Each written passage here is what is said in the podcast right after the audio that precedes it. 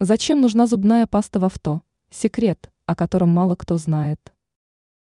Опытные водители всегда возят в бардачке автомобиля тюбик зубной пасты.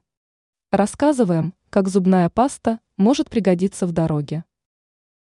Зачем возить в бардачке зубную пасту? Во-первых, с помощью зубной пасты можно отполировать помутневшие фары. Просто нанесите небольшое количество зубной пасты на ткань и протрите фары. Во-вторых, зубная паста помогает предотвратить запотевание лобового и боковых стекол.